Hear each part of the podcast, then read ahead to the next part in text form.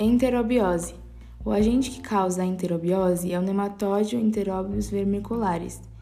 A enterobiose tem como hospedeiro definitivo o ser humano e não possui um hospedeiro intermediário.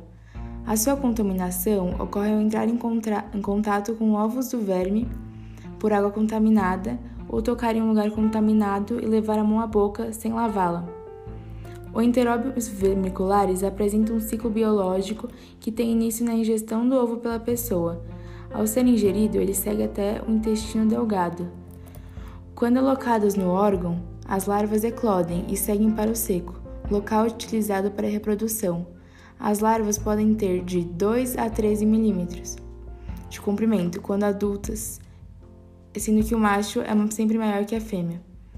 Após a reprodução das larvas, o macho é eliminado nas fezes, já as fêmeas migram para a região perinal e morrem logo após colocarem os ovos. Todo o ciclo dura aproximadamente 40 dias.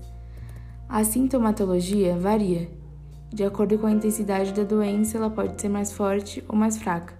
Por atingir a região intestinal, tem-se como sintoma mais comum a coceira anal, especi especialmente no período noturno, pois é quando os vermes se movimentam entre o intestino e a região genital. Outros sintomas também são comuns, como a dor de barriga, o vômito, diarreia, enjoo, cólica intestinal, sangue nas fezes e no caso das mulheres, é possível o surgimento de vaginites devido à proximidade com a vagina do ânus.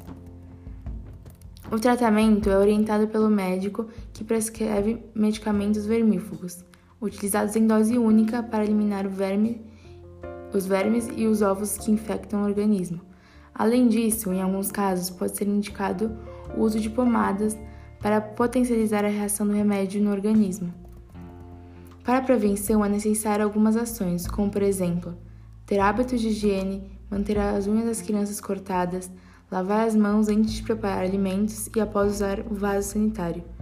No caso de pessoas infectadas, ferver suas roupas.